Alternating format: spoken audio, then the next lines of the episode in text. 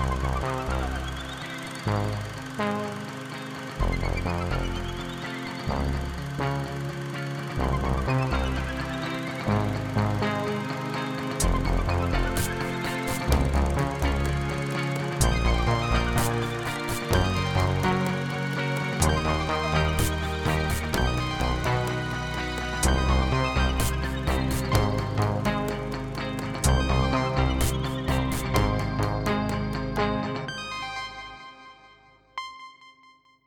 Pour ce 30e épisode du Balado de Cinébule, nous vous proposons un sommaire entièrement consacré aux rencontres internationales du documentaire de Montréal.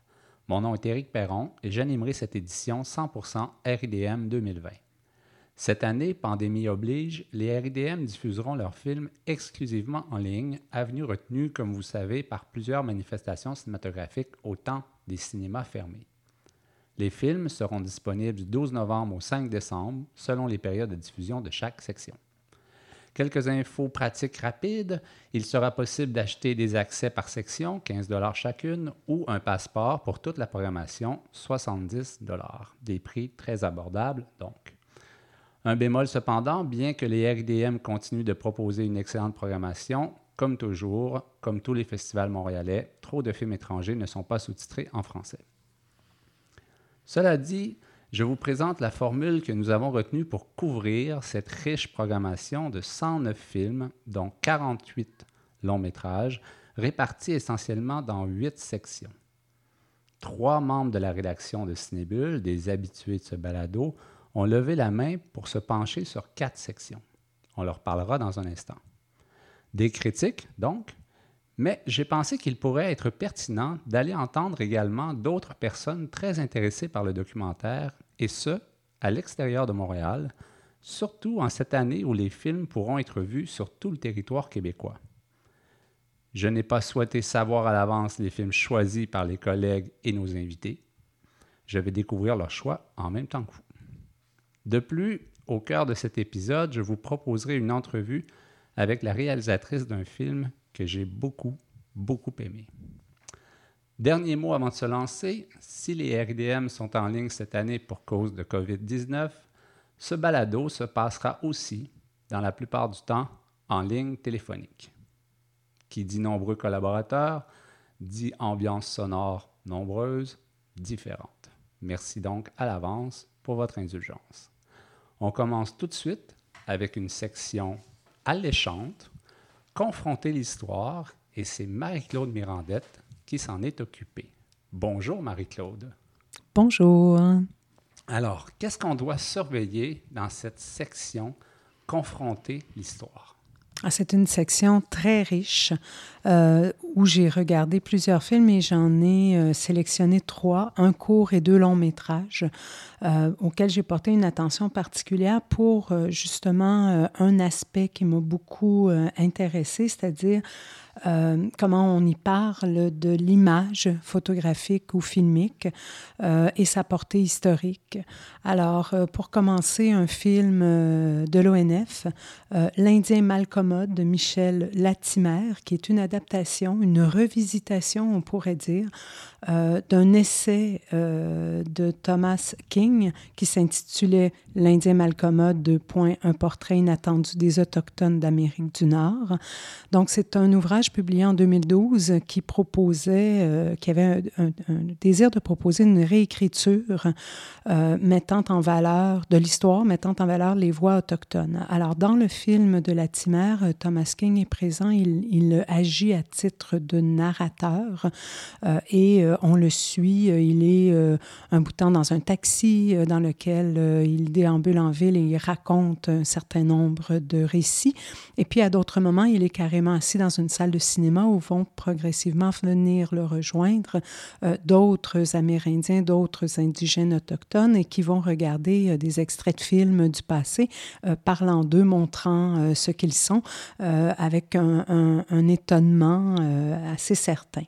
Alors, il y a ce désir, donc, de, en partant de ça, de revisiter cette idée de l'Indien malcommode et de revisiter l'histoire en mettant en valeur des voix autochtones actuelles pour les, justement les incarner dans le, la ville contemporaine, dans le Canada contemporain. Et Michel Latimer, elle est elle-même une cinéaste métisse et algonquine et elle a voulu y déconstruire des récits dominants euh, à la fois par un travail d'archives. Il y a beaucoup, beaucoup, beaucoup d'extraits euh, de films de fiction, de documentaires, mais aussi par des entretiens, des performances, des manifestations culturelles euh, autochtones actuelles dans cette espèce d'idée de ce qu'ils appellent le hallucination. C'est en fait le titre d'une chanson et d'un album d'un groupe musical qui s'appelle A Tribe Called Red, une tribu nommée Rouge, et qui est donc un groupe très contemporain et qui parle de cette idée au fond qu'ils sont une nation à part entière et qui n'est pas une nation ancrée dans le passé seulement. Alors voilà, c'est un, pamphlet politique euh, autant qu'une œuvre artistique et qui dénonce les pouvoirs politiques et médiatiques qui ont eu tendance à cultiver cette vision justement passéiste des peuples indigènes euh, en, les, en les rattachant au passé continuellement et à leur incapacité de s'adapter au monde moderne, aux technologies. Euh, ce qui fait qu'au fond, où on, pense en termes de, de passé lorsqu'on parle d'eux ou de, de rapport au passé, ou alors ils deviennent dans la ville lorsqu'ils ne sont pas euh, euh, des éléments euh, ethniques qu'on leur attribue, invisibles. Alors, ils ont voulu montrer cette invisibilité et son incarnation à travers des propositions artistiques incroyables. Notamment, il y a tout un travail avec une exposition d'un artiste qui s'appelle Kent Monkman, qui a fait une expo lors du 150e anniversaire du Canada, qui a circulé à travers le Canada, où il montre vraiment tout un travail artistique extrêmement contemporain.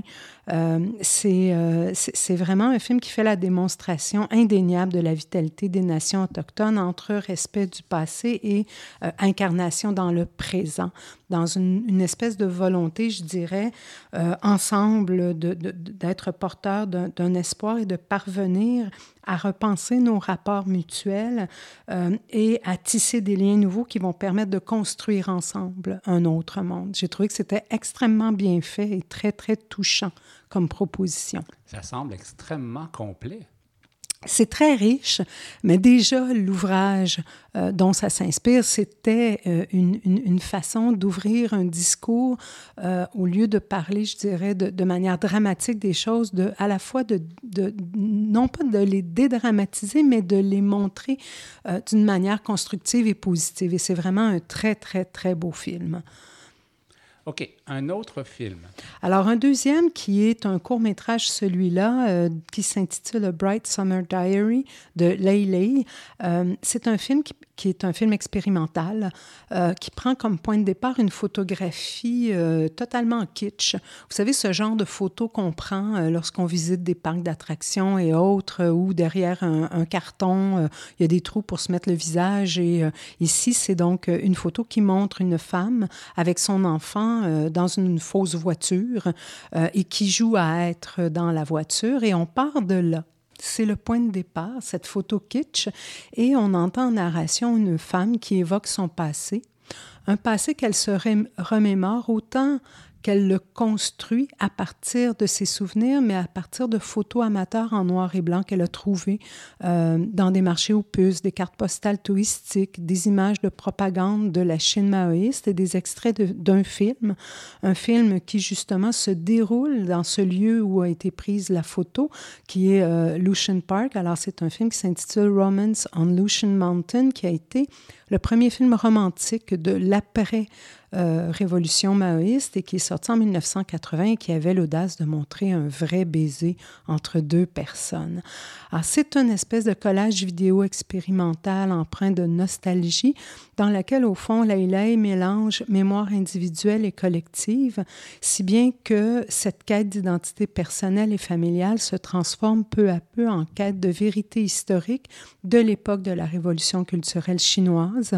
Euh, c'est très riche, c'est vraiment... Euh, elle tire le meilleur profit à la fois des, photos, on pourrait dire found photo et found footage, dans un désir de reconstruire une histoire euh, oubliée. Et je trouve, un beau film sur justement le rôle et la puissance de l'archive filmique et photographique comme lieu de mémoire, euh, oublié et qu'on retrouve à travers justement cette image. OK, le temps file. Alors, un troisième film, s'il vous plaît. C'est mon coup de cœur. C'est un film magnifique qui s'intitule pardon Histoire d'un regard de Mariana Otero et qui est partie sur la piste euh, de Gilles Caron, qui est un photo-reporter français disparu au Cambodge en 1970. Et euh, on lui a remis donc un disque dur sur lequel il y a une collection de clichés euh, et elle, entame un dépouillement en se demandant comment je vais faire pour arriver à passer à travers ce corpus-là qui a 100 euh, 000 clichés euh, sur 2590 planches contact qui représentent six années de reportage en Israël, en France, en Irlande, au Nigeria, etc. et qui se finit donc au Cambodge d'où il n'est pas revenu. Et Otero va choisir au fond comme angle d'approche de commencer par un événement qu'elle connaît bien, c'est-à-dire les événements de mai 68 et une photo célébrissime, celle où on voit Daniel Cohn-Bendit devant un gendarme, euh, Danny le Rouge, et avec patience et sensibilité, elle va carrément refaire le parcours du regard du photographe, d'un cliché à l'autre, euh, s'adressant par la narration directement à lui tout en douceur et tout en nuance. Elle lui dit Ton regard est passé de ceci à cela et elle, refait. Elle, elle, part des planches contact. Elle part des planches contact et même elle les remet en ordre. Et euh, elle va faire ça donc avec euh, euh, tous les principaux reportages qu'il a fait pour montrer justement la profondeur de son travail sur les lieux qu'il visite, sur les événements qu'il couvre, sur les gens qu'il croise, à la recherche de ce qu'on pourrait dire, pour reprendre la formule d'Henri Cartier-Bresson, l'instant décisif et c'est vraiment extrêmement riche. Les photos sont magnifiques et il y a un segment tout entier consacré à la guerre de six jours à, Jérusalem en 1967 où elle invite dans son atelier où elle a installé tous les... Elle a découpé les planches contact et des tirages et elle a installé tout ça au mur et elle discute avec Vincent Lemire qui est un historien spécialiste de cette guerre des événements et de la couverture qu'en a fait Caron et on refait carrément son trajet à l'intérieur de Jérusalem lorsqu'il entre avec euh, des, euh, euh, des soldats qu'il avait ramassés sur le pouce pour se donner une espèce de billet d'accès à la ville. C'est fascinant, c'est vraiment un film magnifique et je trouvais qu'il y avait dans le ton euh, de la narration, dans la lenteur des images en noir et blanc, quelque chose de cette espèce de sensibilité euh, artistique qu'on retrouvait chez Agnès Varda. Euh, moi, au début du film, dès que ça a commencé, j'ai comme fait « Oh mon Dieu, c'est une nouvelle Agnès Varda » et c'est c'est vraiment une qualité indéniable. Alors, j'ai vu ce film. Le sujet m'intéressait énormément. Si j'avais été plus courageux dans la vie, j'aurais fait photographe de guerre. Et c'est à un moment donné, il y, a un, passage où il raconte que il, était très attaché à Paris Match et où est-ce qu'il était affecté à des, euh, à des soirées à Paris. mondaines. euh, euh, des, ouvert, des, des, spectacles. Des spectacles à l'Olympia, etc. Et où est-ce que, franchement, il s'emmerde. Et c'est quelqu'un qui avait besoin du, du, terrain, du terrain dangereux. Et c'est un film qui est quand même assez lent, mais j'ai été complètement captivé, j'étais complètement euh, scotché euh, en regardant ce film. Donc, c'est vraiment, euh, c'est vraiment impressionnant comment elle, et c'est bien écrit en plus. Hein? Oh oui, c'est très sensible. Ça commence par des souvenirs personnels. Elle le rattache aussi beaucoup à l'histoire de sa mère, qui est morte à ce moment où, au fond, se déroulent les événements de 68, juste avant. Et, et toute cette alternance entre elle et lui ancre dans quelque chose de très sensible sa démarche.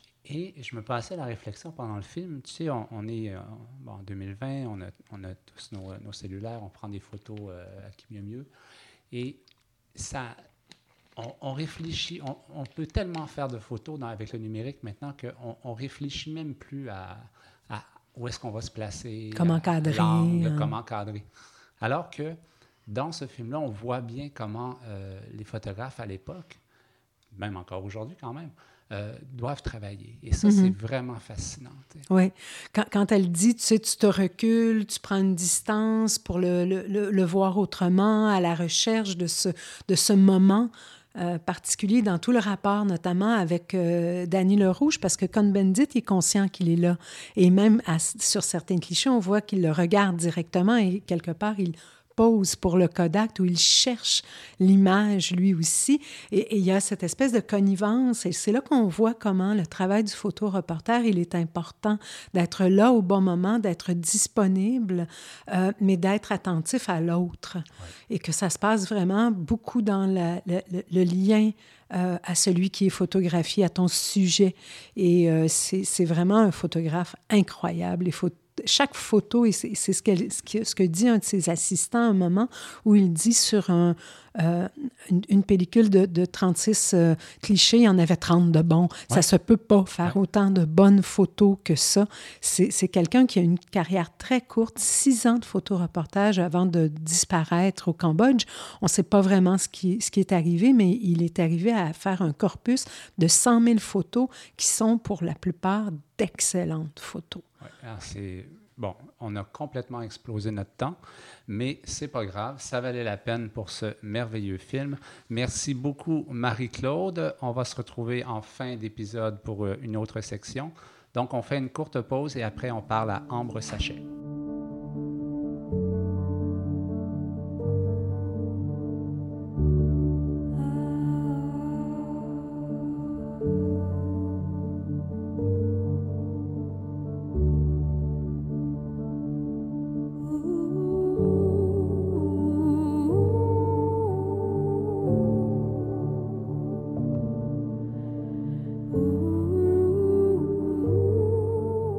Bonjour Ambre. Salut Eric. Ça va bien? Ça va et toi? Oui, alors euh, toi, tu as choisi de te pencher sur la section Repenser l'intimité. Alors, qu'est-ce qu'on euh, qu'est-ce qu'on doit surveiller dans cette section? Alors, euh, moi, j'ai fait une petite sélection. Donc, déjà, on pourrait se pencher sur le court métrage de François Delisle, donc un, réalisateur qu'on connaît bien au Québec. C'est un court métrage de 18 minutes qui s'appelle CHSLD. C'est un documentaire euh, assez expérimental, euh, humaniste et très touchant. Euh, le réalisateur filme les derniers jours de sa mère, donc dans sa chambre du CHSLD Émilie Gamelin. Sa mère qui souffre de démence et qui a en fait des mouvements limités. Elle avait une hanche cassée en fait dans ses derniers jours. Et c'est une approche très intéressante et très pudique parce qu'en fait c'est un choix esthétique où il y a un ensemble de photos, il n'y a pas de, de vidéo. Donc, c'est des photos, c'est des voix posées par-dessus. Euh, c'est un court métrage qui laisse beaucoup de place à l'audio. Donc, euh, c'est un portrait très intime. C'est des discussions entre lui et sa mère qu'on entend. On se concentre euh, beaucoup sur les photos. Et il y a un peu de pudeur par rapport justement au dernier jour de sa mère. C'est quelque chose d'effectivement très personnel pour François Delisle, qui a finalement toujours filmé l'intimité même en fiction, euh, il a filmé le couple, la famille, les dysfonctionnements familiaux. Euh, et là, c'est assez bouleversant de le voir l'accompagner, euh, accompagner sa mère pour qu'elle parte le plus sereinement possible. Donc, à chaque fois qu'il part de sa chambre, il lui dit Je vais revenir, tu peux partir, tu as vécu une belle vie. C'est un film également qui est très, très d'actualité, effectivement, avec ce qui se passe en ce moment et qui résonne beaucoup avec le deuil en temps de Covid que beaucoup de personnes n'ont pas pu faire en fait. Euh, et c'est un, court métrage euh, très très poignant qui, qui euh, où, l'expression garder une trace résonne beaucoup. Donc ça c'est un court métrage à voir vraiment dans, cette section.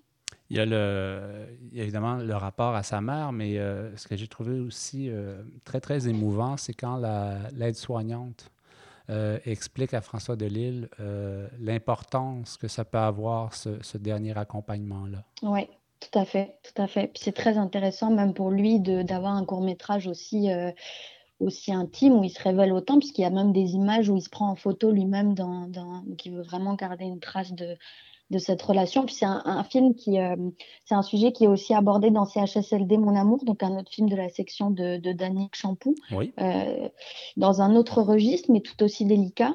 Et puis, euh, on, a, aussi un autre documentaire qui est très intéressant dans cette section. cette fois, c'est un long métrage qui s'appelle Thousand Sorceresses. Donc, si on traduit littéralement, c'est les sorcières du Sud. là, direction le Brésil. Donc, c'est un long métrage de Carla Café, Eliane Café et Beto Amaral. on suit un groupe d'activistes et d'artistes qui prennent d'assaut les rues de Sao Paulo euh, avec des performances, des œuvres vivantes, de la poésie, des discours. Et c'est des gens, euh, donc femmes, noires, personnes trans, qui veulent se battre contre les discriminations, justement, euh, contre ces minorités. Et là, on a affaire à un documentaire assez fascinant. c'est des artistes qui ont pas froid aux yeux, qui, y a, parfois il y a des gens qui les insultent dans la rue et ils essaient de provoquer un débat, de provoquer une discussion avec ces gens qui ont, eux, aucunement envie de créer euh, la discussion. Et il y a une phrase dans ce documentaire qui est très, très intéressante, je trouve, ça s'appelle euh, Créer des alliances est plus dur qu'il n'y paraît. Donc là, c'est ma traduction de l'anglais, et c'est un des personnages, un des artistes qui dit ça, et c'est très, très euh, parlant par rapport au documentaire, où ces artistes, en fait, veulent juste créer le, le déclenchement d'un débat sur ces idées-là, sur ces discriminations, comment être un bon allié. Ils ont aussi un, grand rôle d'éducation sur des termes euh, qu'on essaie de déconstruire, par exemple la binarité, qui correspond au fait que la société nous définit comme individu homme ou femme.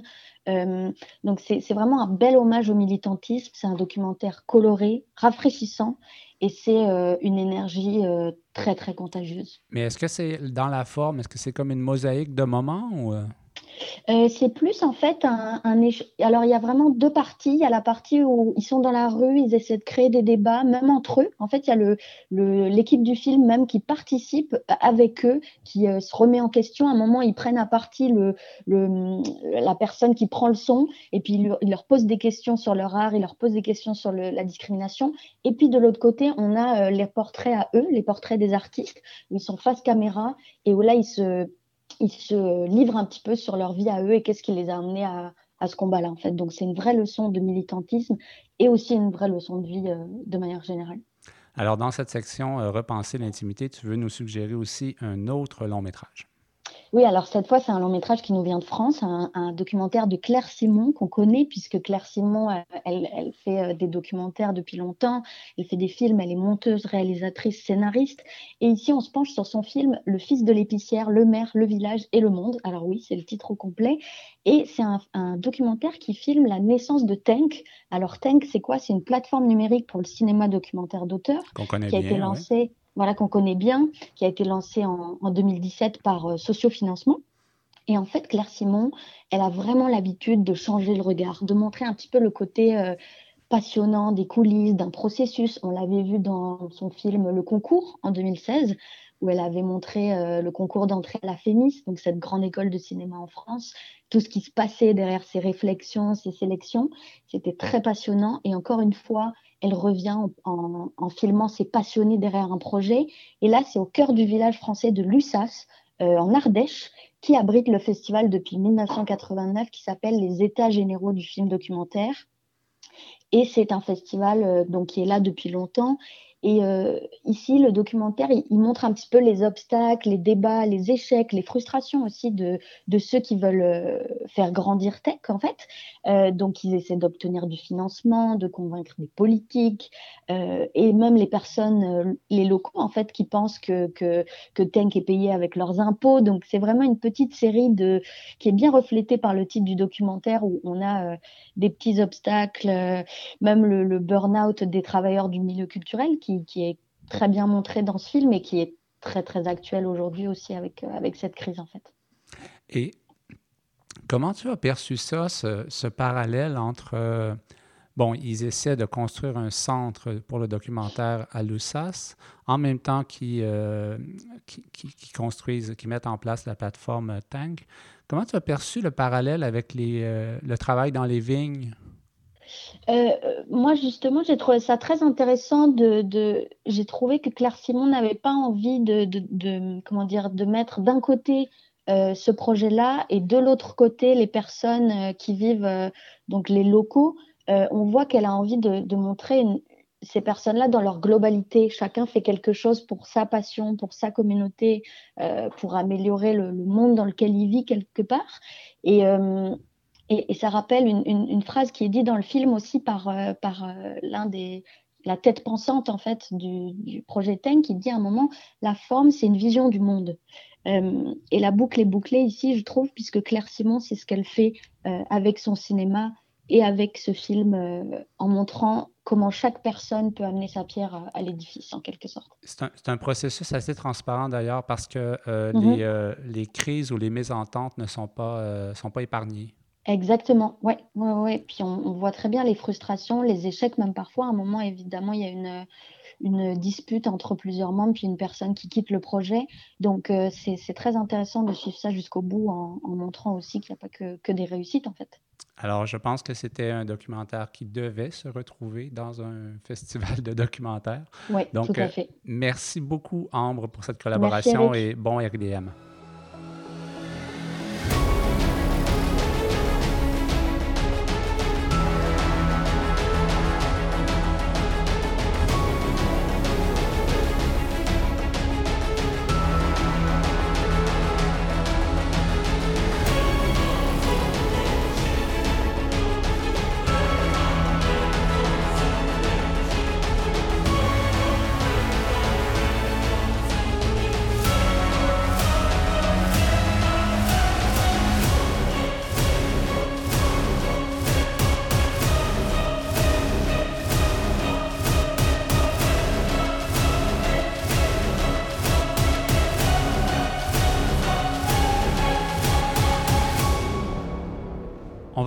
Parler à Catherine Lemieux-Lefebvre. Notre collaboratrice habite en Outaouais. Elle y enseigne le cinéma au collégial. Bonjour Catherine.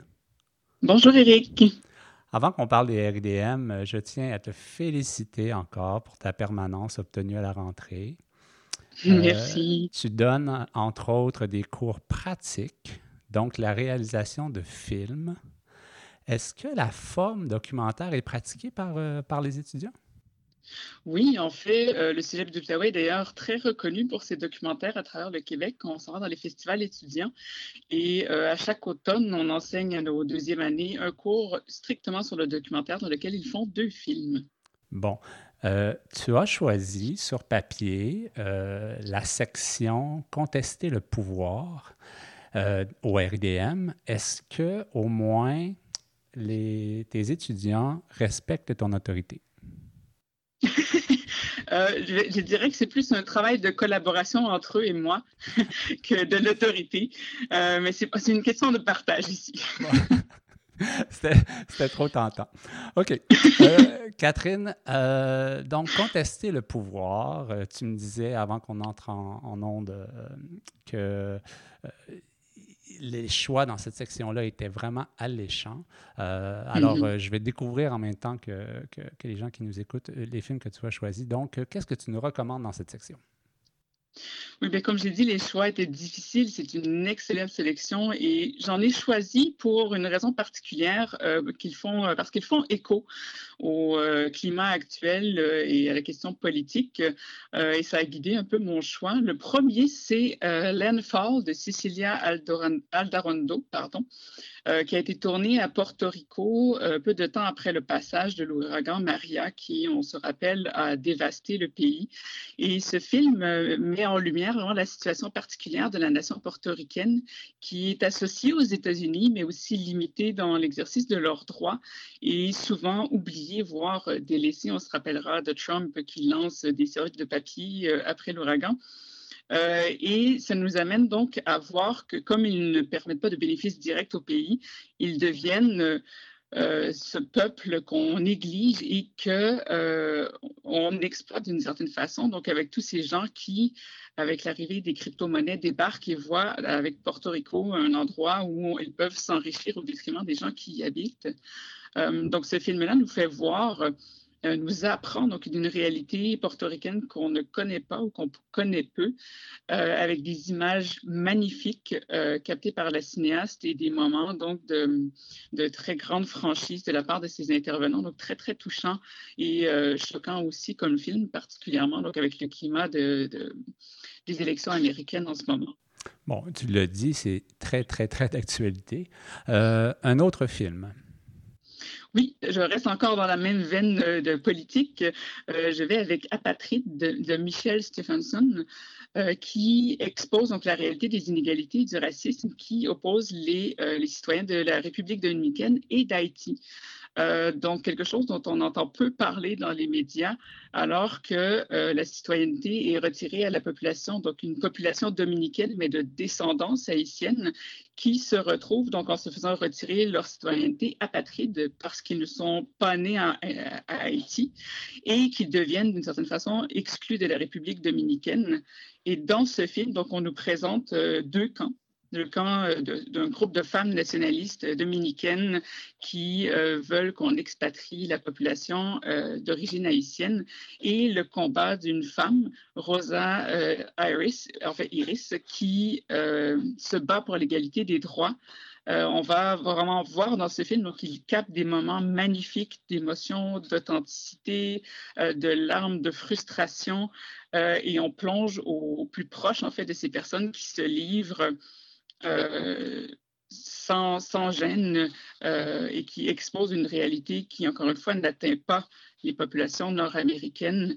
Euh, donc, on arrive dans ce petit microcosme où on retrouve des, des patrons de, racisme, de haine, où on dit qu'on va construire un mur sur la frontière. Ce n'est pas sans nous rappeler les États-Unis. Donc, on voit cet éclatement de valeurs au sein d'une même île. C'est euh, donc une, cinéaste canadienne. Euh, Exactement. Qui a quand même une bonne filmographie jusqu'à présent. Le film est en espagnol et en créole, mais il y aura des sous-titres euh, français. Tu avais, je pense, un troisième long métrage aussi. Oui, parce qu'avec les deux premiers films, on est dans, un volet un peu plus sombre, un peu plus lourd, et je me suis dit, ben, pourquoi pas donner un peu d'espoir euh, avec le film Les femmes du soleil, une chronologie du regard de Hamed euh, Zolfagari. Euh, qui vient illuminer nos journées, donc avec, c'est ça, ce côté rempli d'espoir de, de, pouvoir changer, de faire du changement dans une communauté où on suit un groupe de femmes, donc de la province de Kerman, qui, euh, à la recherche d'égalité et d'indépendance, vont décider de mettre en place une coopérative d'artisanat qui sera autogérée par ses membres, euh, donc les femmes de la communauté. Et le cinéaste les invite donc euh, à entrer dans la démarche du film. Il leur donne des caméras, elles peuvent se filmer elles-mêmes et pouvoir donc réclamer le droit de s'auto-représenter, de se filmer. Mais est-ce que c'est que les images à elles ou euh, c'est un mélange des deux? On a un mélange des deux, donc on a leurs images qui se mélangent à celles du cinéaste qui va euh, les filmer donc euh, pendant qu'elles se filment elles-mêmes, mais aussi pendant qu'elles évoluent dans leurs activités. donc on a ce, ces petits brides entre les images du cinéaste et celles des femmes. donc il y a parfois des images qui ont un aspect un peu plus cinéma amateur, caméra amateur, mais qui vont vraiment ajouter une, une beauté à ce qui est capté par l'authenticité, par la, véracité, je ne veux pas dire le mot naïveté, mais qui naît donc de, ces captations-là et qui se mélange au côté plus professionnel euh, des images captées par le cinéaste. OK, très bien. Euh, est-ce que tu as, regardé aussi euh, En route vers le milliard? oui, je l'ai regardé. donc, je, enfin, je l'ai mis un peu de côté par, euh, par souci, euh, pour parler de court-métrage, on oublie souvent. C'est assez fascinant de voir le courage de, de ces personnes-là. Euh, Absolument. D'aller d'aller demander donc à l'État des comptes. Parle-nous de court-métrage maintenant. Oui, ben, court métrage, souvent on oublie de, cet aspect-là pour, le, pour privilégier le long métrage. Donc j'en ai sélectionné deux. Euh, le premier, c'est Invasion de euh, Michael Toledano et Sam Vinal, qui, euh, présente donc le, point de vue des communautés Wet'suwet'en, dont on a entendu parler beaucoup dans les médias lorsqu'ils ont résisté à la construction du pipeline de Coastal GasLink. Euh, et ce film-là n'est pas sans euh, rappeler Kanessa Take de 170 ans de résistance de Alanis Obomsawin, euh, donc qui, ça fait maintenant 30 ans qu'il existe ce film, et on revoit donc dans le film un peu les mêmes luttes des premiers peuples dans l'idée de protéger leur territoire, leurs droits ancestraux et la protection de l'environnement, donc avec des images d'une grande beauté, mais où on voit aussi donc un, peuple qui, qui, lutte donc pour un appel à la solidarité, à l'ouverture et à la compréhension. Puis un dernier court-métrage. Notre dernier, c'est Impardonnable de Marlène Vignaio, qui se déroule au Salvador, donc dans la prison de, San Francisco Gotera. où on arrive, donc on suit la réalité de prisonniers qui proviennent de deux gangs de rue très, très, très importants, très grand euh, dans le pays et qui euh, sème donc beaucoup de violence et où ces personnes donc en prison sont jugées davantage pour leur orientation sexuelle plutôt que leur crime. Donc on s'intéresse beaucoup au groupe de jeunes hommes homosexuels qui se retrouvent donc séparés des autres prisonniers pour leur propre sécurité. Euh, on y voit des scènes troublantes où on a des témoignages sur les actes passés donc dans les gangs de rue, mais aussi un test psychologique qui nous semble complètement dépassé. Donc rempli de, jugements et de préjugés, euh, et cette poussée du christianisme dans les murs de la prison qui nous rappelle euh, que dans, dans ces murs-là, euh, il est plus dommageable d'être gay que d'avoir commis des crimes irréparables. Tu as raison de parler d'une section extrêmement riche parce que je t'écoutais, mais en même temps, je, je passais en revue les, les titres de cette section-là. Et mm-hmm. j'ai regardé pour ma part Softy, oui. Euh, du, euh, du, Kenya. Euh, Absolument, Samsoko. Où est-ce qu'on suit finalement un, ancien photographe qui décide de se présenter aux élections et dans, dans un pays extrêmement dangereux, très, très, où les élections sont très, très dangereuses et fait preuve d'un courage incroyable. Mm-hmm. En même temps, il y a la division avec, avec ses, ses, responsabilités familiales.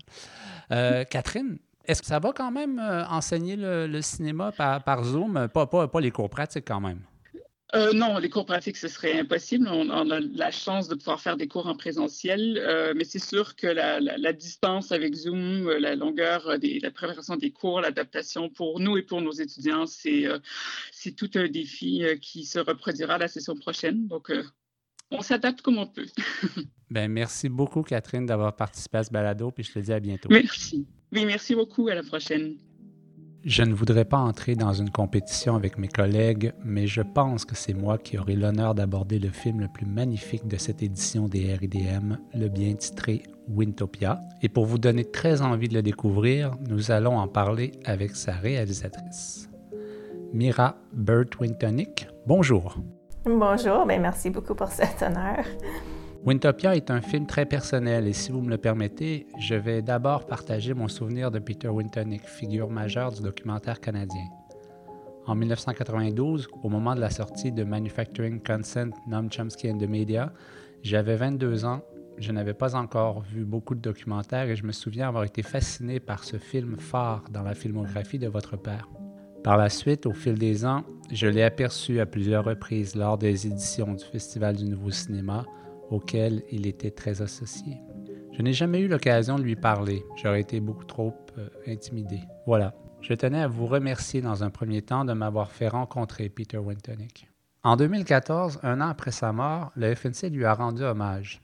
À cette occasion, vous aviez livré un petit témoignage vidéo sur votre père dans lequel vous parliez déjà de Wintopia, un projet qui a démarré par la découverte d'une boîte dans le sous-sol de vos parents qui contenait 300 cassettes d'images filmées par votre père aux quatre coins de la planète sur une période de 15 ans pour un film dont il n'a jamais eu le financement, Utopia.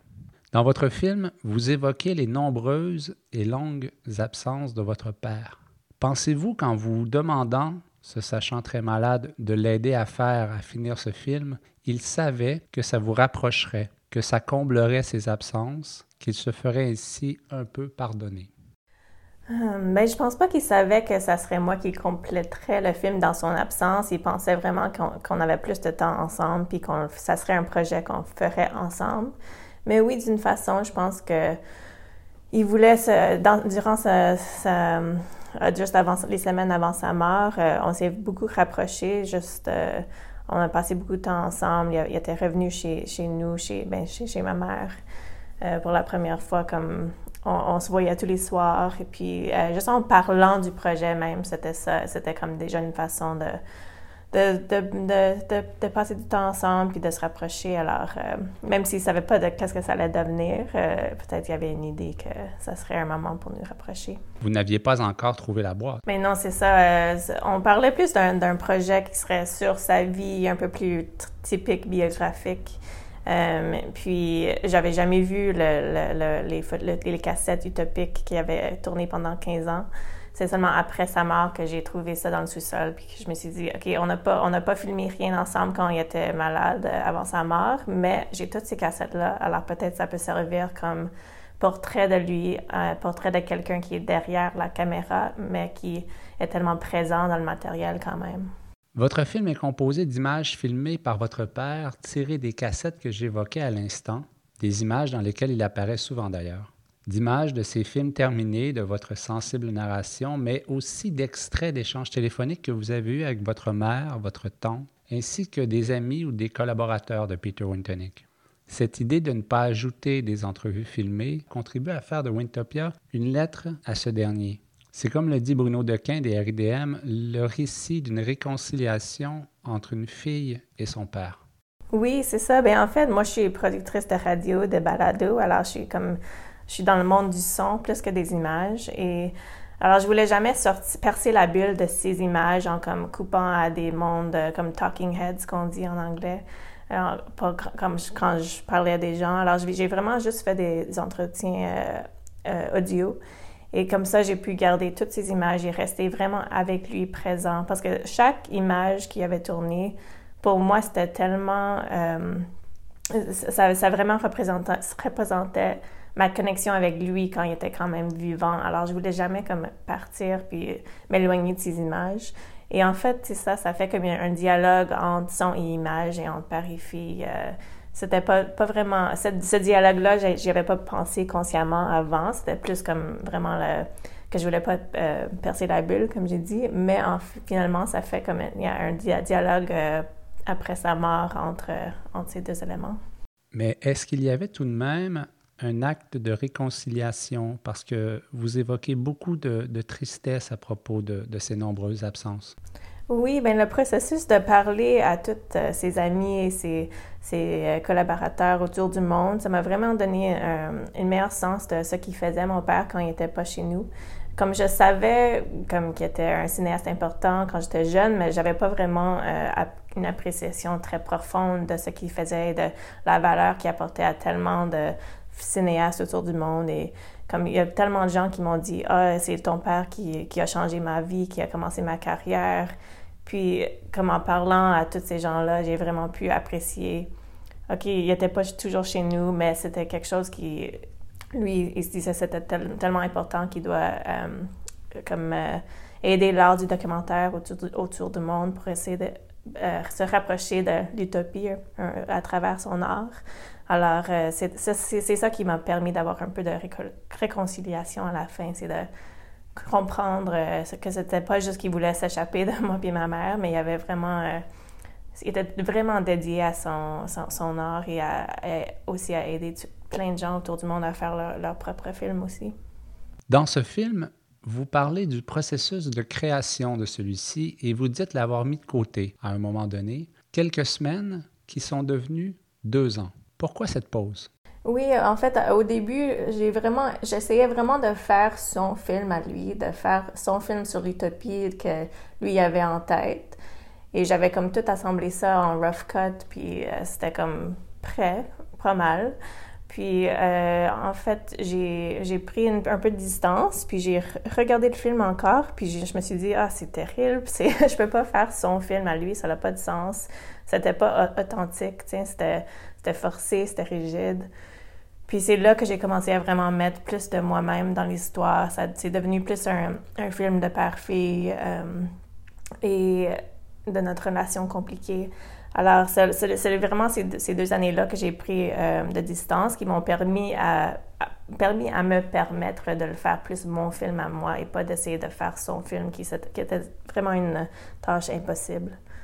C'était vraiment essentiel pour le processus. Sinon, parce que j'ai commencé à faire le film euh, tout de suite après sa mort. J'étais en plein deuil, j'étais comme toute mélangée. Je, ne pensais pas clairement. Fait que c'est vraiment le temps qui m'a permis de, de dire, OK, qu'est-ce que je veux faire avec ce film? Qu'est-ce que j'essaie de dire avec de ce film? Qu'est-ce que j'essaie d'apprendre avec, avec ce film? Puis ça m'a pris beaucoup, plusieurs années pour euh, vraiment être confortable de dire, OK, c'est ça que je veux faire, c'est ça mon focus, euh, puis de partir plus dans une, une autre direction. Vous ouvrez votre film par ces mots de votre père. Je vois le verre à moitié plein et à moitié vain. Dans la première partie, alors que vous expliquez que celui-ci faisait des détours à chacun de ses voyages dans des festivals, par exemple, pour aller filmer des endroits de cette utopie recherchée, étant donné qu'il n'avait jamais obtenu de financement pour Utopia, vous vous demandez pourquoi mon père cherchait-il un endroit qui n'existe pas. Puis, dans le dernier segment, une amie dit il vivait l'utopie. Un autre pense que sa quête de l'utopie est sa quête de lui-même. Par vos mots à la fin, repose en paix, Papa Pete, j'ai l'impression que vous avez conduit, avec votre film Wintopia, une contraction de Wintonic et d'Utopia, votre père dans ce pays imaginaire où les habitants sont parfaitement heureux, pour reprendre une vieille définition de l'utopie. ah ben c'est une bonne image. Oui, je trouve que c'était très intéressant d'explorer ce, thème et ce concept d'utopie qui est tellement euh, euh, impossible, euh, une contradiction de, lui-même. Mais euh, je pense que c'était ça que j'ai peut-être le plus appris en faisant le film. C'est au début, je pensais que l'espoir de mon, mon, père était un peu naïf en croyant à cette utopie. Mais à travers le film, j'ai vraiment compris que c'était pas c'était pas naïf, mais c'était vraiment un optimisme et un espoir, espoir calculé. Et c'était vraiment parce qu'il savait que c'est seulement avec cet espoir, espoir ou avec, avec euh, l'idée de l'utopie en tête qu'on peut essayer de changer le monde juste petit à petit, de se rapprocher de cet idéal, même si on sait qu'on va jamais y arriver. Mais c'est quand même, ça vaut quand même la peine de, le garder en tête pour qu'on ne reste pas trop confortable avec les choses comme ils sont déjà. Merci beaucoup, Mira Burt Wintonick, pour cet entretien. Toutes les personnes intéressées par des documentaires aussi sensibles que pertinents regarderont sans doute Wintopia. Merci pour ce très beau film. Merci beaucoup à vous.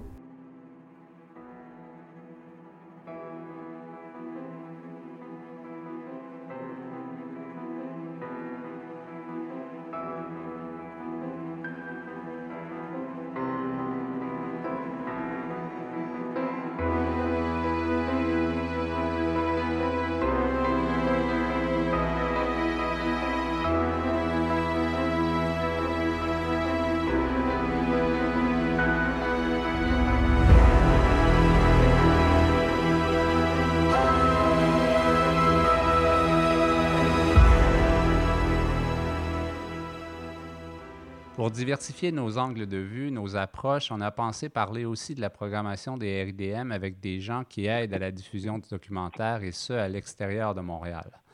On va d'abord rejoindre Simon Croze de Cinédi, un ciné-club associé à l'École des métiers du cinéma et de la vidéo du Cégep de Rivière-du-Loup, un ciné-club qui présente exclusivement du documentaire. C'est si rare que ça mérite mention. Bonjour Simon Croze. Bonjour Eric. Simon, je t'ai proposé de voir les films de la section Survivre à la violence. Est-ce que tu as survécu à ta section? Oui, oui, oui, j'ai survécu. Je suis passé à travers cette semaine. Euh, je voulais vraiment euh, bah, te remercier de m'avoir donné l'opportunité euh, d'accéder en avant-première à, à ce volet des RIDM. au début, je me suis demandé, par les temps qui courent, avec ce qui se passe en France, euh, récemment dans la ville de Québec, euh, la situation un peu générale de, pandémie. J'ai l'impression qu'on est tous euh, à survivre à la violence en ce moment. Mais je suis passé à travers à peu près une dizaine d'heures de programmation cette semaine et je vais vous présenter mes, coups de cœur, si je peux dire, en tout cas les films qui m'ont le, plus marqué et que je vous conseille si vous avez l'opportunité de, visionner les films des RIDM. Alors, euh, il y a une douzaine de films dans, dans cette section-là. Euh, tu en as retenu quelques-uns. Qu'est-ce que tu nous recommandes? Alors, je vais commencer par deux courts-métrages qui, euh, qui, qui, moi, sont venus me, chercher. Donc, le premier qui s'appelle Un Archive, qui est en fait un, documentaire d'une forme, somme toute, assez classique. classique. C'est une réalisatrice qui fait le portrait de son père. Son père qui a à peu près 80 ans, chilien, et qui a des problèmes de, mémorisation dus à son, grand âge.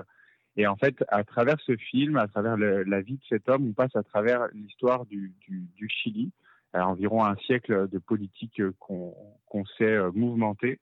Et en fait, ce qui est vraiment intéressant, c'est que le père a à une époque beaucoup pris des photos de ces événements, ce qui lui a permis de documenter sa vie au Chili, puis surtout une fois émigré au Canada. Euh, et en fait, aujourd'hui, ce monsieur sombre dans, dans l'oubli ou euh, oublie un petit peu euh, tout ce qui, s'est passé dans sa vie. c'est vraiment un combat contre, contre le temps. J'ai trouvé très intéressant la, mise en parallèle de son histoire personnelle avec la grande histoire du, Chili. et le deuxième court métrage qui, a, qui est venu me chercher aussi, on, est toujours en Amérique du Sud, La mort blanche du sorcier noir, qui est en fait un, film plus expérimental où à travers des images d'archives et des images actuelles euh, du Brésil, euh, on écoute en fait une narration. Petit à petit, on comprend en fait que euh, ce qu'on est en train d'entendre et de lire, puisque c'est sous-titré pour ceux qui sont pas euh, qui ne comprendrait pas le brésilien. On est en train d'écouter en fait la note de suicide d'un esclave africain euh, qui était au Brésil il y a environ 160 ans. Donc euh, c'est vraiment un, documentaire essai, une, une, réflexion. Et en fait, ce qui m'a moins frappé, c'est à quel point ce message qui a plus de 160 ans reste d'actualité. Complètement avec une vraie, euh, une belle mise en abîme entre ce témoignage et des images euh, qu'on voit tout en, noir et blanc, essentiellement en noir et blanc. Donc euh, un bel essai que je vous conseille. OK. Bon, écoute, comme tu le dis, ça, ça, fait écho même à, des événements d'aujourd'hui. donc, tu as vu aussi des longs métrages? Oui, j'ai vu des longs métrages. J'en ai retenu trois qui sont venus me chercher tous pour des, choses un petit peu différentes. Je vais commencer par euh, un, long métrage documentaire euh, qui se déroule aux Philippines, dans les rues de Manille. Ce documentaire s'appelle Aswang. Euh, Aswang, en fait, c'est une figure mythologique de la culture philippine.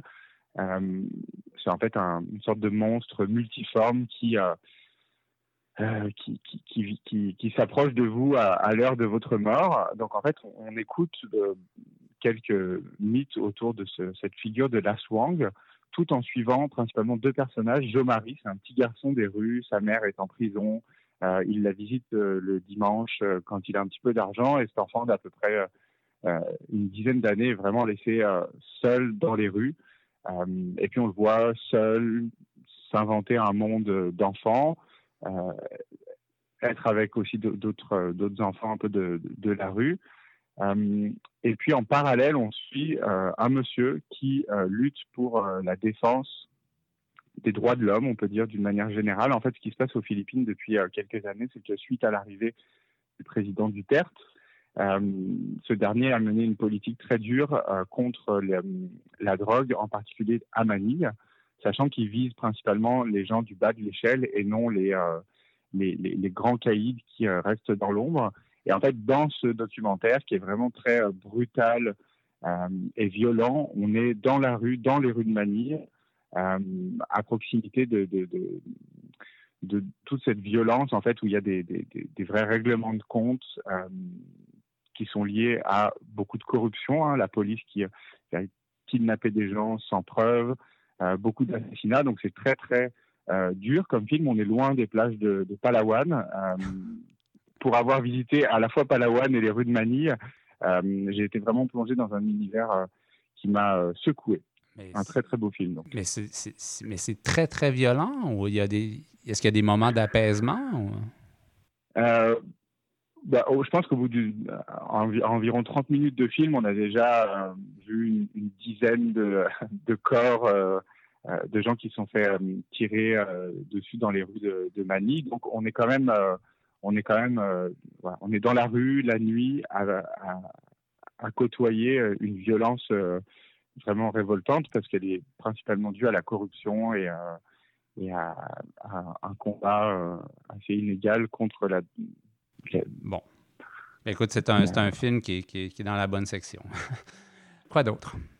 Alors ensuite, un film dont j'avais entendu parler pour notamment connaître un peu le, le travail de ces co-réalisateurs et réalisatrices, c'est euh, Errance sans retour ou euh, en anglais Wandering, qui est euh, un film donc québécois réalisé par Mélanie Carrier et Olivier Higgins.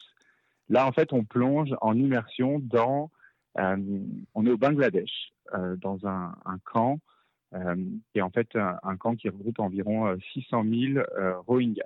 Donc les Rohingyas, c'est un peuple, c'est une ethnie apatride qui subit beaucoup d'oppression euh, depuis euh, longtemps et euh, ces dernières années, en fait, se sont fait littéralement chasser de la zone qui, dans laquelle ils vivaient en Birmanie. Donc, on, a pu voir des images à la télévision à l'époque.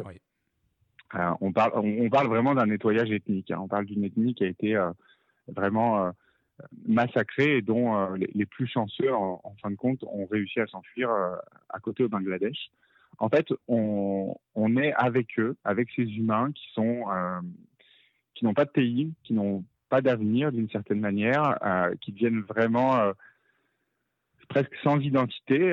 on est avec eux au quotidien dans le dans ce camp et on écoute assez régulièrement le témoignage de Kalam, qui est en fait un jeune qui avait fui la Birmanie pour partir en Inde et au moment où sa famille s'est retrouvée déporté à fuir la Birmanie et à aller, dans ce camp, ce jeune a rejoint sa famille. Donc, euh, il était somme toute libre en Inde et il a décidé de revenir euh, dans, ce camp où on est vraiment privé de liberté et où en fait on, observe tous ces humains qui essayent de, de, lutter pour vivre tout simplement et qui sont, comme le, titre l'indique, vraiment euh, en errance au sein de ce camp.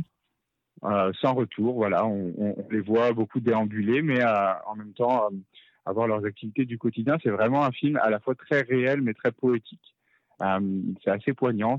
On s'attarde pas sur la violence, mais on s'adresse, euh, on, s'attarde plutôt avec les gens qui, euh, qui sont dans, dans, ce camp, quelques familles, quelques personnages. Tu as parlé de poésie.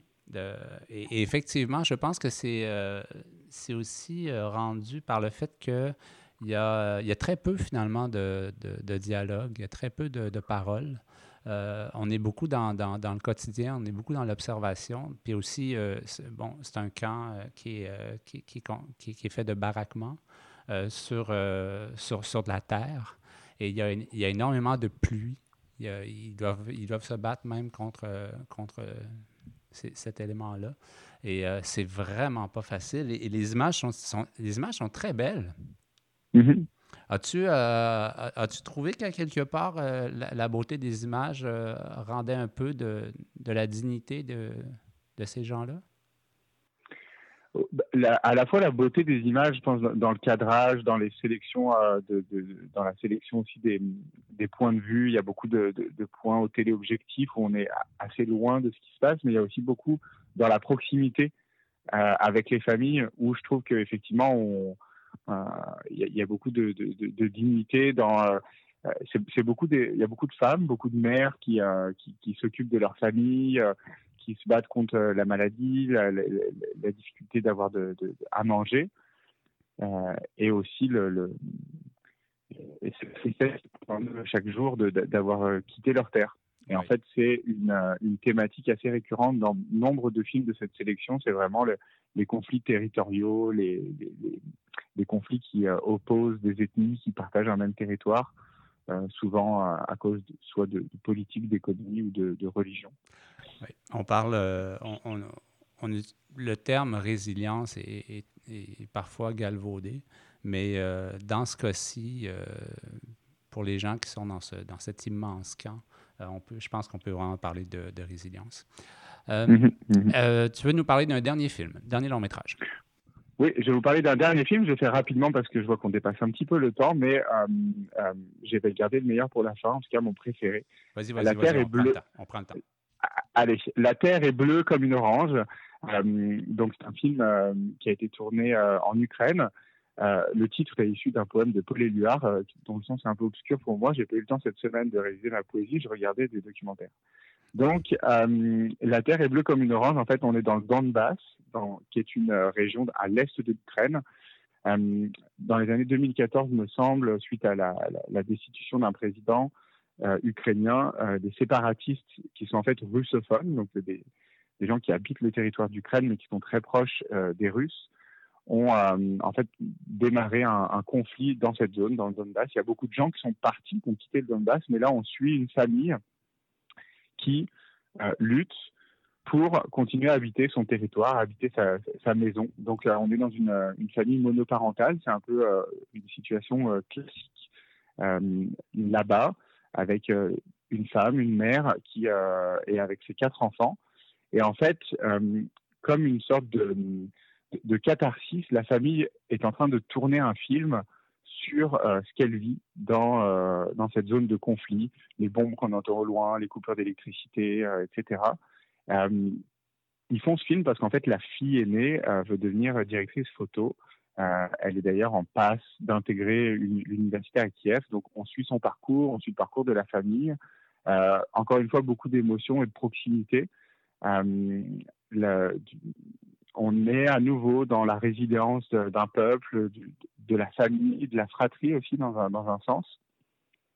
Euh, et c'est aussi euh, j'ai trouvé une, une, ode aux femmes parce qu'en fait c'est vraiment elles qui sont euh, omniprésentes dans ce film parce que c'est elles qui sont aux commandes, c'est, elles qui s'occupent des familles, c'est elles qui s'occupent des villes pendant que les hommes font la guerre, qui est un schéma classique mais qui visiblement à la vie dure. Euh, et c'est aussi, euh, je trouve, euh, lié à, la réalisation.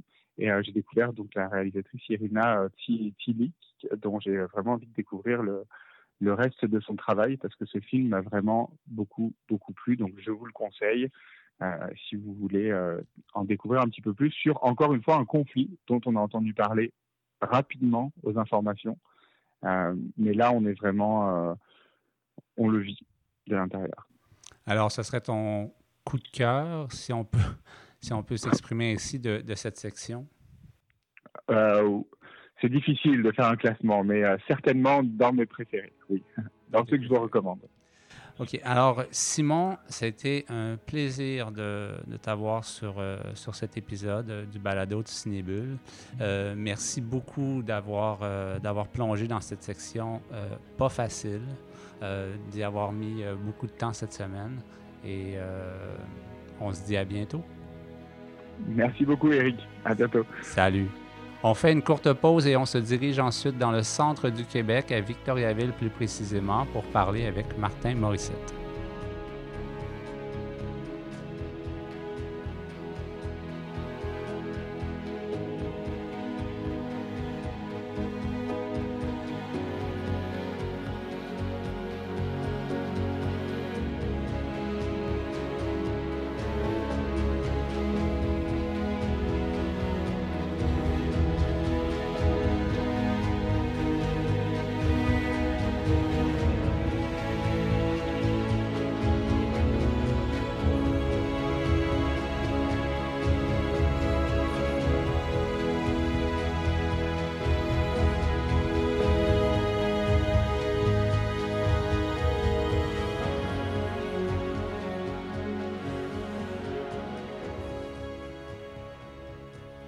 Bonjour Martin Morissette.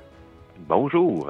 Martin, tu es le programmateur du Ciné-Club du Carré 150, ce lieu de diffusion très apprécié au cœur de Victoriaville. Cette ville mm. est bien connue pour son grand souci de l'environnement et tu programmes régulièrement des films qui portent sur cet enjeu. J'ai donc pensé à toi pour la section Explorer la nature. Est-ce que tu permets que, je dise aux gens euh, comment tu as réagi quand je t'ai fait la proposition? Ben oui, certainement. Quand je t'ai proposé de participer à ce balado spécial RDM, tu m'as écrit Waouh, quelle belle invitation. J'embarque avec grand plaisir. J'ai bien hâte de découvrir tous ces documentaires. Alors, merci beaucoup, Martin. Euh, ta section comprend une douzaine de films. Euh, qu'est-ce qu'on doit surveiller dans cette section?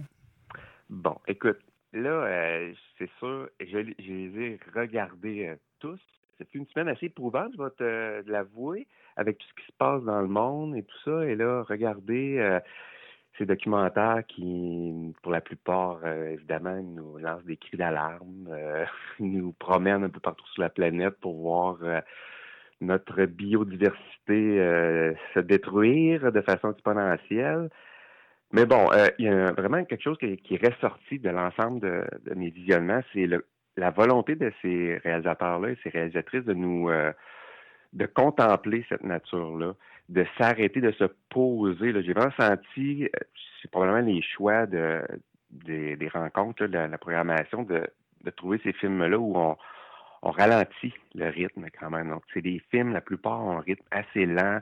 On s'imprègne des lieux qui nous présentent parce que c'est quelque chose qui est vraiment ressorti? Et beaucoup aussi de, de quêtes spirituelles, beaucoup de liens avec euh, les Premières Nations, euh, alors, c'était vraiment intéressant à ce niveau-là de voir cette espèce de lien, de fil conducteur dans la programmation. Euh, d'un point de vue de programmateur, je te dirais, c'est, vraiment réussi. Euh, mais je te le cacherai pas, c'est, au bout du compte, c'est quand même, euh, c'est pas Jojo là pour l'ensemble. ouais, mais et je te parle en particulier là, j'ai retenu deux longs métrages et trois courts métrages. Alors, je vais commencer tout de suite avec euh, le premier long métrage qui m'a touché particulièrement, qui est The Magnitude of All Things de la réalisatrice Jennifer Abbott, qui, est canadienne. Elle fait un, parallèle entre euh, le cancer qui a touché euh, sa sœur qui en est décédée et le réchauffement climatique, les changements climatiques qui affectent notre planète. Donc, elle joue, euh, bon, elle passe d'un à l'autre là, de façon euh, très poétique. Il y a beaucoup de poésie dans son euh, documentaire. C'est filmé. Écoute, c'est une production, probablement la production qui a eu le plus de budget là, dans l'ensemble des films que la RIDM nous propose. Alors, c'est, on se promène sur la planète, on voit des gens qui sont témoins de la destruction de leur, lieu de, vie, de la biodiversité. Alors, c'est très touchant. c'est triste, mais en même temps, il y a peut-être une petite lueur d'espoir dans ce film-là à, la toute fin. Mais euh, c'est quand même euh, on n'en sort pas indemne. Euh, continue. Alors, le deuxième film qui m'a vraiment plu et qui est complètement différent du premier que je décrivais. Alors, Piedra Sola, du réalisateur argentin Alejandro Telemaco Taraf, j'espère que je prononce bien. Euh, là, on est dans le, mi-chemin entre un western et le documentaire, je te dirais. J'ai même, à un moment donné, je me suis posé la question est-ce que je suis dans une fiction sort, c'est tellement bien filmé, tellement cinématographiquement parlant. Là, on est comme à des années-lumière du documentaire de la, BBC ou de National Geographic. Là. Même si on est dans les montagnes euh, de l'Argentine avec des paysages à couper le souffle la direction photo, c'est peut-être le photographe qui parle présentement, mais la direction photo de ce film-là est juste incroyable. C'est le film que j'aurais aimé voir sur grand écran de l'ensemble le plus. Là. Ce film-là en particulier, là, il mérite tellement d'être vu sur grand écran. C'est j'avais cette déception-là un petit peu de voir ça sur un petit écran à la maison. oh my God, il faut voir ce film-là sur grand écran, absolument. Euh, mais on suit une quête spirituelle d'un éleveur de lama aux prises avec un, le retour d'un puma dans, dans les montagnes qui va décimer son troupeau. Le lama est euh, un animal sacré en Argentine, puis là, bon, évidemment, euh, ils veulent pas le, le tuer, ils veulent même pas chercher à le tuer ou à le chasser. Fait que l'éleveur, lui, se pose la question pourquoi Dieu a donné cette épreuve-là euh, pour euh, c'est déjà difficile d'élever euh, un troupeau de lama dans les montagnes arides en Argentine. Alors il va commencer une quête et il se promène et c'est vraiment un road movie dans les montagnes de toute beauté. Mais c'est pour un public averti parce que le rythme est vraiment très lent. Alors là, il faut vraiment se laisser s'installer comme il faut puis se laisser bercer par ces images-là, mais on est vraiment là donc, on est euh, vraiment dans un documentaire où la, forme euh, se marie au propos. Là. Ah oui, absolument. j'ai vraiment j'ai beaucoup aimé, mais euh, pour public averti quand même, là, mais euh, c'était superbe. Ben, écoute, euh, c'est sûr que même les plus grandes télés à la maison ne valent pas les grands, les grands écrans, mais on va, on va recommander aux gens de voir ça sur la, plus grande télé possible. Oui, c'est ça, exactement. Alors, on continue avec. Là, je tombe avec euh, les trois documentaires courts-métrages que j'aimerais vous parler parce que j'ai quand même toujours un faible pour le, court-métrage et du bon courts-métrages documentaires. On n'en voit pas souvent. Et uh-huh. euh, j'ai pas la chance d'en voir souvent. Peut-être que je fais pas assez de recherches, mais bon. Là, j'avais la chance d'en voir. Et euh, trois d'entre eux m'ont vraiment euh, touché. je commence avec un, coup de poing au ventre, je te dirais, qui est le Ice Melt, Ice Land Park, ça je dire, là. Ice Melt Land Park de Liliane Colombo. Ouch. OK. Là, c'est un truc complètement euh, déstabilisant. Euh, ça fait mal parce qu'on voit les glaces du Groenland euh, fondre. Les images c'est des images tournées de façon amateur par des gens qui font du tourisme de, de destruction de nature. Je ne sais pas comment ils appellent ça. On se, on se promène au Groenland et là, c'est des bateaux et on voit les, les gens attendre que les glaces fondent et c'est filmé. c'est spectaculaire, on ne se le cachera pas mais c'est d'une tristesse incroyable d'entendre les gens applaudir à voir ah. la nature se détruire comme ça. C'est ouf. Et la réalisatrice a fait un truc complètement euh, encore plus déstabilisant, c'est qu'elle mélange les images de, ces glaciers qui se détruisent à des tsunamis tournés un peu partout sur la planète. Fait que là, on est comme toujours déstabilisé. Chamboulé, ah. là. Ah, complètement. Euh, le ça s'est terminé. Puis il y a aussi un humour, un humour, il y a beaucoup de sarcasme de cette affaire-là, à l'intègre de l'humour là-dedans qui fait, qui vient comme balancer un petit peu, mais t'es tout le temps, comme il y a toujours un malaise. Là.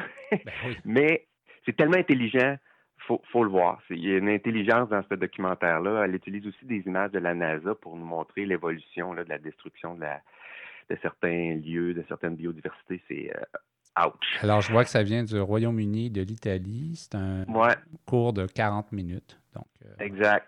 C'est ça. Ouf, ouch. Je continue avec un. Les deux prochains, c'est des films québécois. Et là, tu vas être probablement particulièrement touché par le, celui que je vais parler parce qu'on est aux îles de la Madeleine. Ah oui, je l'ai vu, lui, à perte de Oui, hein, très touchant. J'ai adoré l'idée des réalisatrices Marie-Chloé Racine et Sarah Salem de nous présenter les îles euh, d'un point de vue d'adolescent on n'a pas la chance souvent de voir ces jeunes-là qui vivent euh, leur quotidien, qui sont nés aux îles et qui nous parlent évidemment de la crainte euh, de la disparition des îles tranquillement avec l'érosion et tout ça. C'est superbe. C'est ça, c'est des lettres d'adolescents. Exactement. Qui, habitent les îles et qui témoignent de leur réalité. Eh, oui. Puis euh, ils sont tellement attachants tout de suite. Là, j'ai adoré de voir aussi le, cet adolescent qui suit son père, euh, qui futur pêcheur, et là, avec euh, un magnifique accent et tout ça. Euh, ça fait trois étés que, j'ai la chance d'aller aux îles de la Madeleine. Est-ce que tu savais que le, cinéma là-bas, la, bâtisse même, est, menacée par l'érosion? Oh my God. Alors, il, il, y a plusieurs bâtiments qui doivent être déplacés quand l'érosion gagne, gagne, du terrain. Eh bien, ça mm-hmm. concerne aussi le, cinéma de, de Capomel. Donc, euh, c'est bon, voilà. Ah euh, mais oui, à perte de vue, c'est très intéressant, comme tu dis, l'idée d'avoir confié à des, des, jeunes de, de, réfléchir, de commenter en fait leur vécu sur les îles. Oui, oui. Puis euh, on, on, le vit aussi de l'intérieur. Tu sais, les îles, c'est magnifique, c'est majestueux, c'est beau, les paysages. On en voit de très beaux d'ailleurs, mais on a aussi un, un, point de vue un petit peu plus du, du, quotidien, ce qui est, qui est vraiment intéressant. Euh, alors, terminant avec un autre film québécois, Un, fleuve l'hiver de Félix Lamarche. Oui. On est ici un petit peu plus dans le, classique documentaire, mais un beau mélange de poésie, de science là-dedans que j'ai vraiment beaucoup aimé. Et c'est peut-être le film le plus positif euh, de l'ensemble de la programmation. On voit des scientifiques là, se passionnés de découvrir des micro-organismes dans le fleuve parce qu'ils vont pêcher dans le fin fond du fleuve l'hiver. Alors, ils sont, il faut préciser qu'ils sont sur un bateau de la garde côtière canadienne. Exact. L'hiver. L'hiver, oui, en plein cœur de l'hiver. Euh, et là, on a des, superbes images de la, construction des glaces qui vont se faire avec euh, à vol, évidemment, de, de drones. Là, on voit, mais ça devient des tableaux euh, poétiques de cette. c'est superbe, mais vraiment un beau mélange de, science et de poésie. Euh, j'ai beaucoup vraiment vraiment aimé ça. ça se termine puis j'avais un sourire dans le visage de voir enfin, euh, de voir ces gens-là passionnés de quelque chose qui pour moi est complètement euh, à, la limite absurde de, de la glace, mais non, il y a tellement de le fleuve, hein, c'est incroyable. On a un joyau au ben, Québec. C'est la faune qui, qui a dans le fleuve qui, qui, est qui est observé par les scientifiques. ouais. Le, le drone, nouvel outil des cinéastes. je pense que chez les cinéastes qui s'intéressent à la cause environnementale, c'est vraiment l'outil par excellence. Incroyable. Ah oui, vraiment. Puis ils peuvent. C'est ça, on a des points de vue qu'on n'avait évidemment jamais accès auparavant. Puis c'est aussi, bon, ben, des fois, ça pourrait être agaçant pour certaines affaires, mais dans, dans ce cas-ci, euh, euh, on, peut y aller de façon euh, c'est plus discret à la limite au lieu d'un hélicoptère qui va filmer au-dessus. Ben, là, avec le, drone, on, a accès vraiment des, des lieux vraiment intéressants, puis créer aussi des belles des images vraiment superbes. Puis ouais. Puis même, tu vois, c'est les derniers euh, documentaires que je te parlais, euh, peut-être tu vas pouvoir me le dire, mais moi, j'aimerais bien éventuellement construire un programme de films ben, documentaires ben, pour le présenter. Ben, j'allais, j'allais, j'allais te le demander. Euh, surtout, bon, les, les, les, Québécois, en fait. Oui. bon. parce que, bon, évidemment, ça prend, ça prend toujours des sous-titres français ou que ce soit en français, etc. Oui. Donc, euh, ben oui, ça pourrait être intéressant dans une, quand, quand on va sortir de cette fameuse euh, COVID, euh, qu'on va reprendre les, activités. C'est quelque chose que tu pourrais programmer avant, avant un long métrage, un court métrage de 20-25 minutes sur, sur l'environnement. Oui, absolument. Puis, possible, même je pensais à la fameuse semaine du jour de la Terre, peut-être construire quelque chose ou comme un trio de documentaires, puis euh, présenter lors de la semaine du jour de la Terre. Mais écoute, je suis bien content que cette invitation à participer euh, à ce balado t'ait donné envie d'en diffuser encore, euh, encore plus. Merci beaucoup, Martin, puis on va se reparler de ça dans les prochaines, prochains mois. Bon, super, ça m'a fait bien plaisir. Merci. Salut, Martin. Salut. Dans un instant, on retrouve Marie-Claude Mirandette pour la section Réfléchir la dystopie.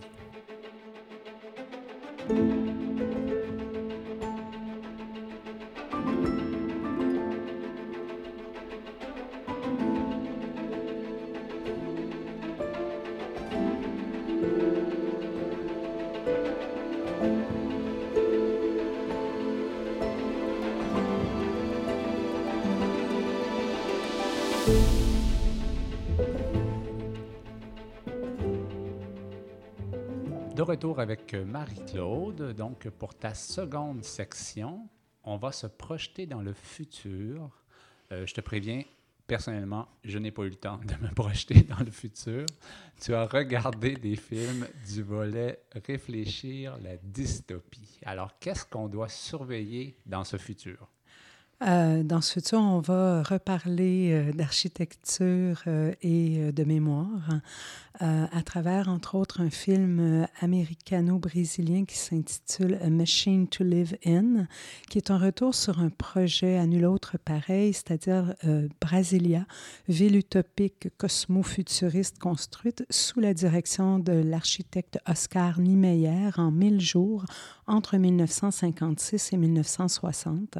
C'est une ville qui, encore aujourd'hui, semble directement venue du futur alors qu'elle témoigne des rêves et des utopies d'un passé récent.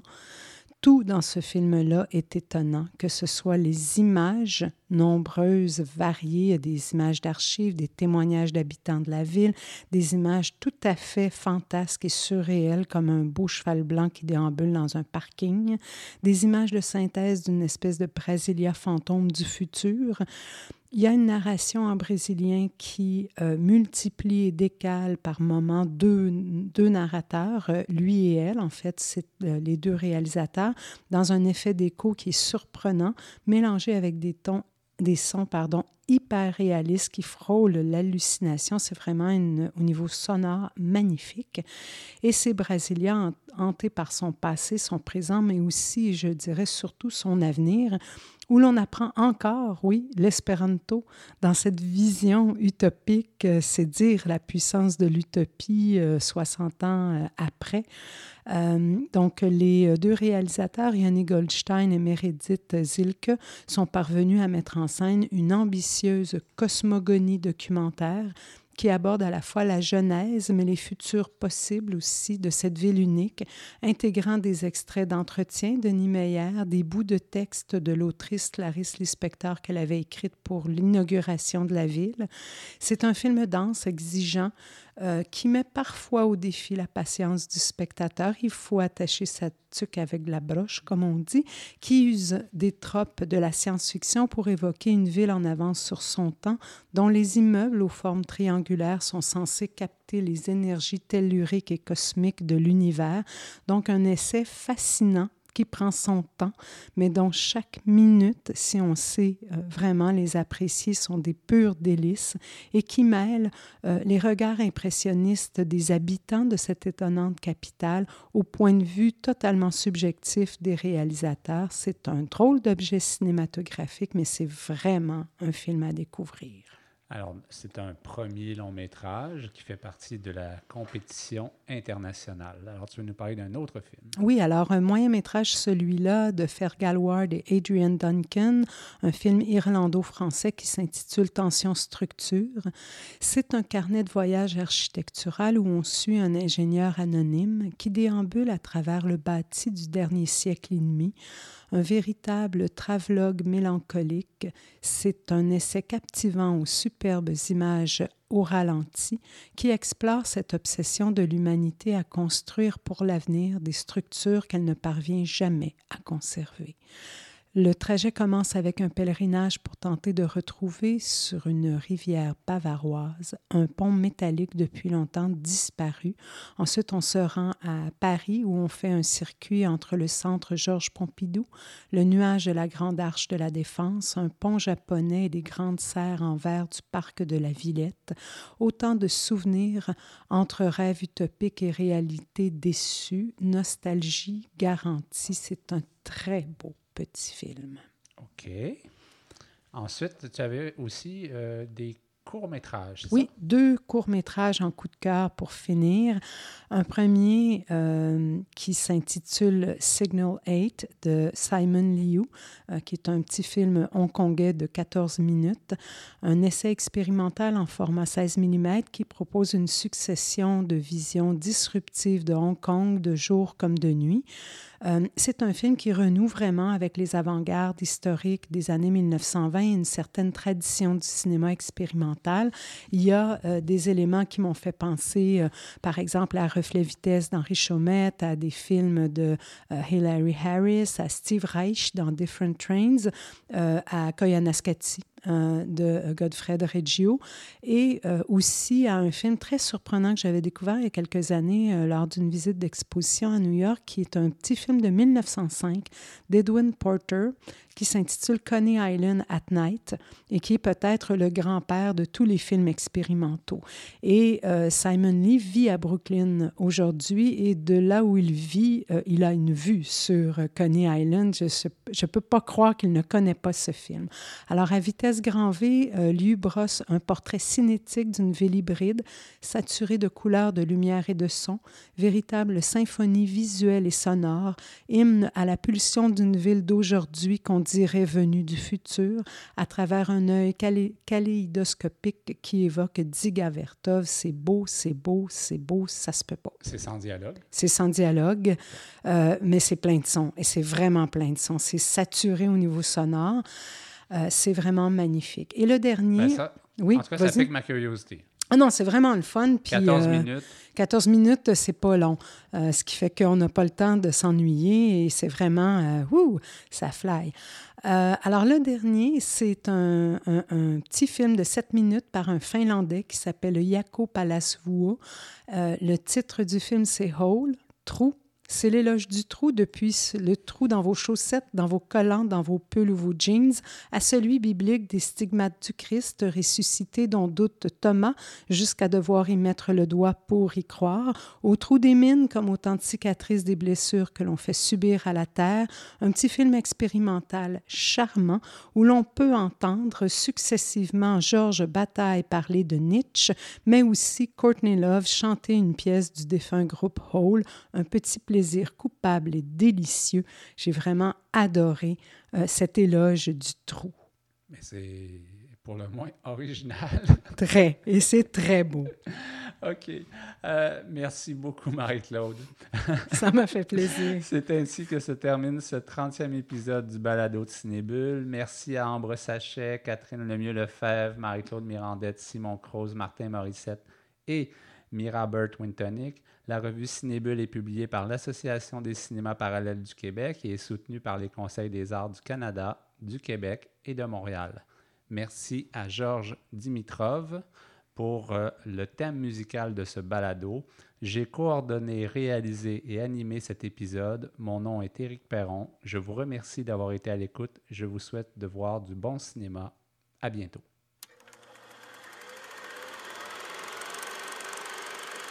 Bye.